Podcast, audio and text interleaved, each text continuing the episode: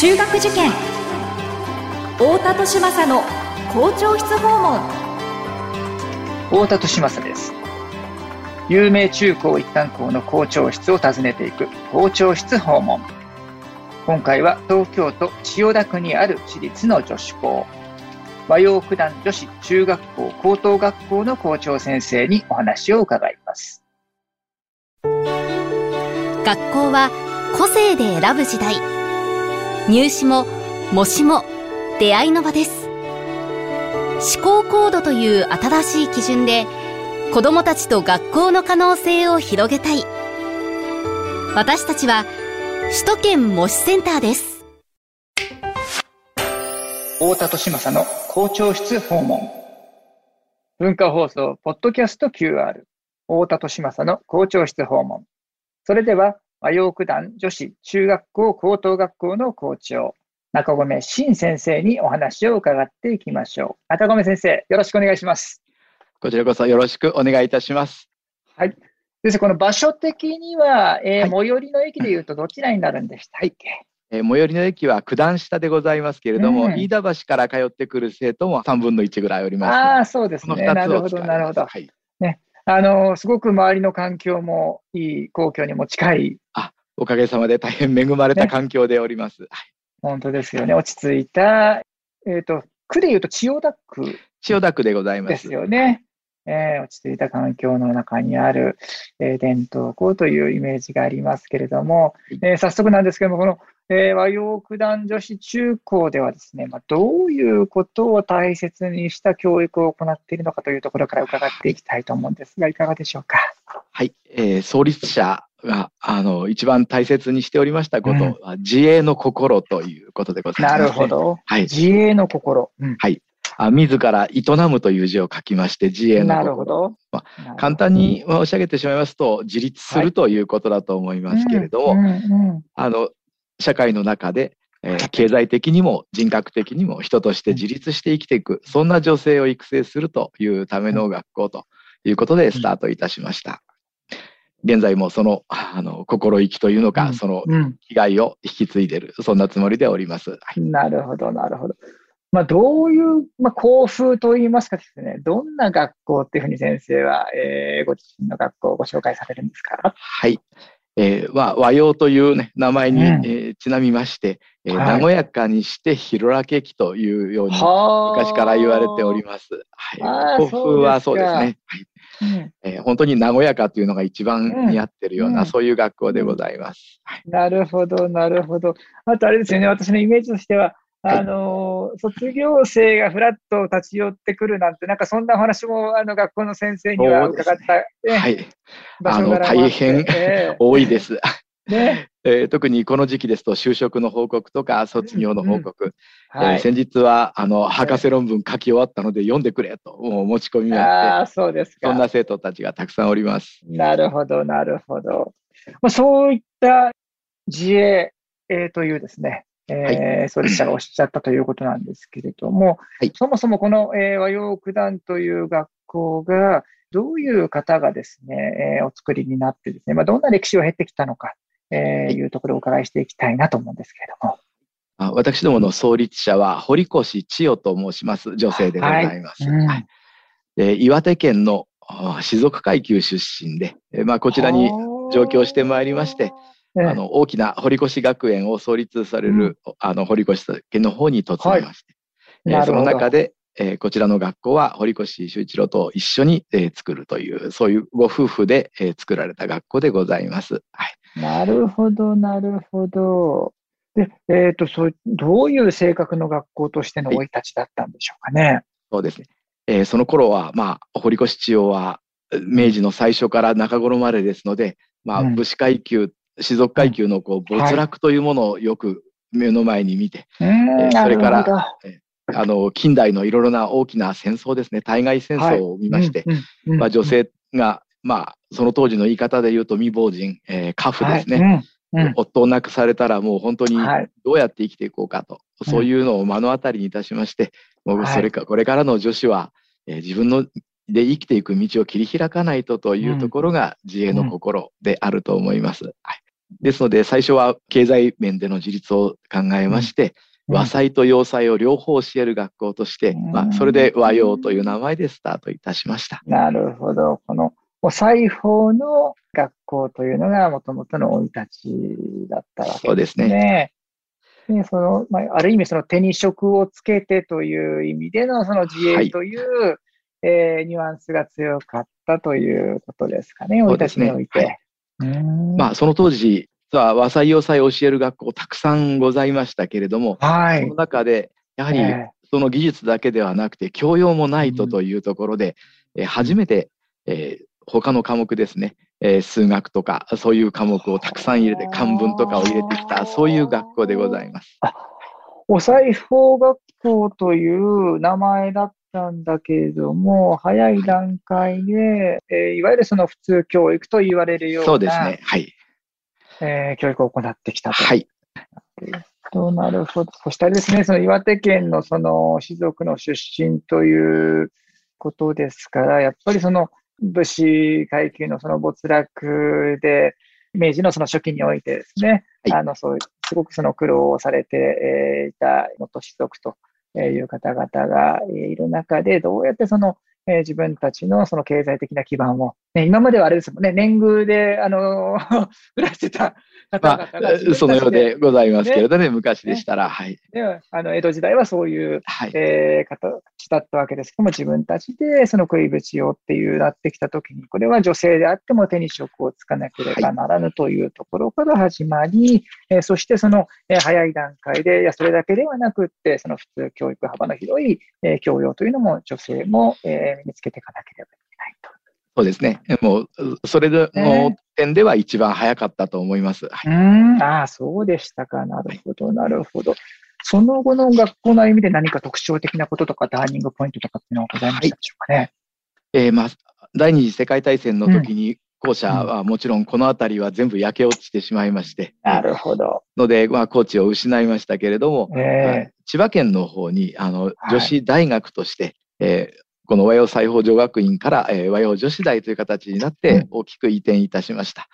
うん、でこちらの方には中高を残しまして、向こうの河野台、市川河野台というところにも、え中高を作りまして、えそれでは一大大きな総合型の大学としてスタートしたわけでございます。はい、なるほど、なるほど。あそうですね。あの、戦後に大学が、えー、作られて、はい、で、あの、河野台にも、えー、学校ありますものね。あ、はい、そういう経緯だったわけですね。はい。はい、ありがとうございます。えー、まあ、そういったですね、もともと、えー、自衛ということを掲げて、えー、堀越先生が作られた学校ということだったんですけれども、はい。えー、このですね、和洋九段女子中高流の教育をですね、何かその家庭の中でも取り入れるヒントみたいなものをいただければと思うんですけど、そうですね。はい。えー、私たちの学校、一番大切にしているのは、生徒とのコミュニケーション、会話でございます。はい。でまあ、中学生は、まあ、担任にしても他の教員にしてもたくさん会話をしますし、えー、加えて授業の中でも会話をする授業がたくさんあります。うん、話し合いをしたり発表したり、はい、まあ、コミュニケーションですね。でやはりあのご家庭っていうのは家庭によっていろいろと様々ですけど、やはりお子さんとのコミュニケーション、これをどういうふうに大切にしていただくかと、やはり思春期のお子さんとのコミュニケーションどう取るかと、そこに関しては、まあ、結構ノウハウを持ってる学校かななんて、そんなふうに思って。なるほど、なるほど。はい、ぜひそこのそのノウハウ一部をですね、あの、家庭の中でも、なかなか難しいと思うんですよ。あの、思春期の、そうですね、えー、お子さんとコミュニケーションっていうのはですね、あの、すごく、あの、親も悩む時期じゃないですか。本当に、あの、はい、うん、皆さん悩まれると思いますが、ね、やはりあの、たくさんこう、ね、発言するお子さんはいいんですけれども、うん、なかなか重たいお子さんもいらっしゃいますよね。これはもう定期的にもう、うん、あ今日のことはこう話すんだという習慣を作ってしまうことがまず第一だと思います。例えば夕食の時はもう例えば順番にね、え今日何あったかあの、うん、1分間話してっていうような形で、うん、もう思春期になる前から少しずつこう積み上げていくんですね。はい、でそこでもう本当にどんな話にでもあの、うん、口を挟まず耳を傾けるこれが一番大事なのかなと思います。本当ですよね。だからそこでついついはい。ね、あのー、まあ、良かれと思って余計なアドバイスしてしまったりとか、はい、えー、それこそ評価してしまったりとか、はい、そうですね、えー、批判してしまったりとか。ええーね、それもあります。そうするともう、もう、もう話さないからみたいなね。なそうですね。もう本当に一回のミスでなんてちょっと怖い、親としてはすごく、えー、もう恐ろしい状態ですけど。えー、学校も特におあのお父様お母様だけじゃなくて教員がそれは一番危ないと思っております。そうですね。えー、えー、ええーなるほど、なるほど。じゃあ、そういうことを、まあ早い段階から習慣的そうですね。に、えー習慣づりをしていっえて、えー話しやすい環境で、それ多分、あの今お話を、あの先生のお話あの伺っていいと思ったのは、ええ。やっぱりそこでせっかく話してくれたことっていうのは、ええ。えあの、あんまりやっぱりその評価とか、あの何かその親からの上から目線のアドバイスとかではなくて、そうですね。素直にね、はい。受。け取ってあげるっていう気持ええ。ちよく話して、話せるような環境を作ってあげるっていうのが、これはがきっと大切ですよね。そうですね。あの、うん、私なんかも男親ですから、あの、はい子供に対して答えを求めているのかと思って答えてしまうんです。これがどうも良くないです。はい。そうではないんですね、やっぱり。あの、き共有したいというだけの時と、でどちらがっていうので、あそのあたりはええ。難しいと思いますけれども、本当ですよね。とりあえずうん黙って1分間聞くと、そのあたりはコツになってくるかなと思ってます。でその中高生だって、ええあのー学校の中でもやっぱりいろんなことを、えーはい勉強もそう当然そうですし、その友人関係みたいなこともいろんなはい葛藤を味わったり、ストレスを感じたりしているわけで、はい。ねそこで、もっとあの本音が出たときに、それあんた悪いじゃないなんていうふうに言われちゃったら、もう喋らないからみたいな。本当にそうですね。はい。そこは、えーそれあんたも悪いでしょって思いながら、ああ、でもそれは大変だったねっていうね、聞いてあげるような、ちょっとその、えー話してよかったなって思えるようなね、えーあ家それは。雰囲気作りっていうのも。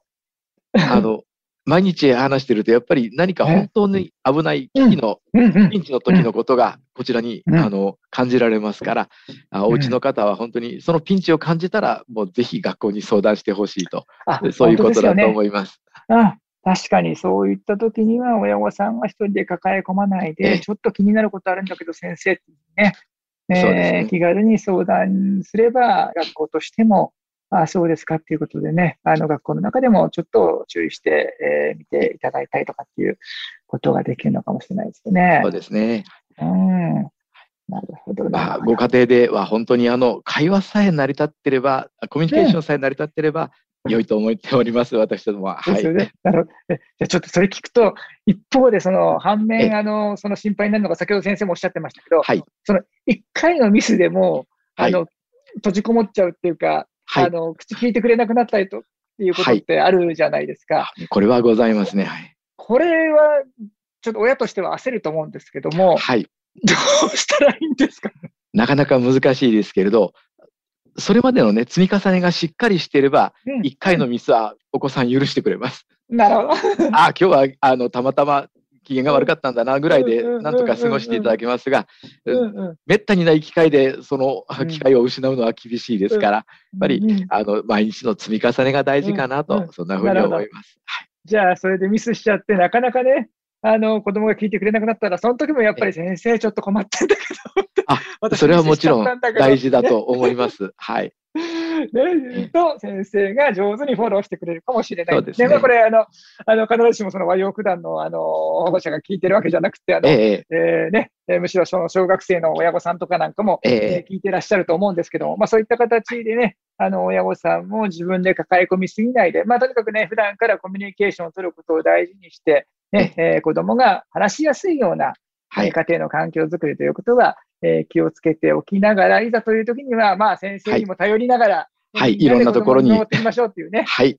お母さんたちとお父さんたちとしては、あの、お子さんたちは嘘をつくということをうん、ちょっとだけ知っといてほしいという。はあはあねはあ。お子さんたちは嘘をつく。うん。成長段階ですからしょうがないんです。うん。でそれを、うん。ちょっとした嘘を追求しない方がいいと思います。うんはい。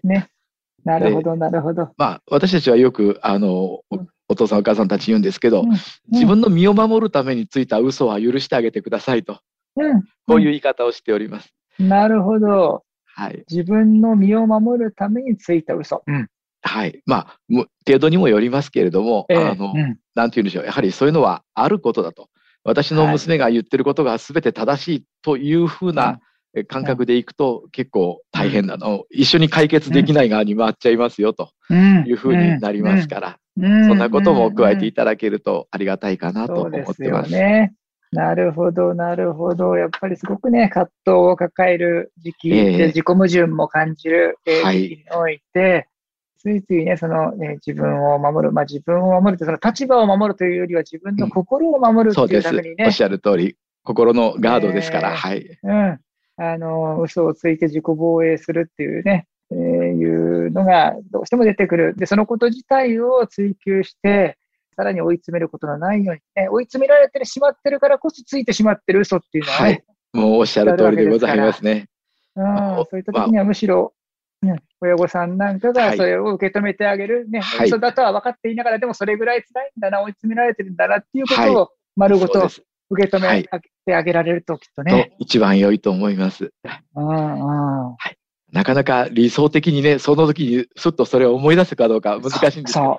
親もそうなるかもしれません。ね、はい、そういう時は大概親もいっぱいいっぱいですからね。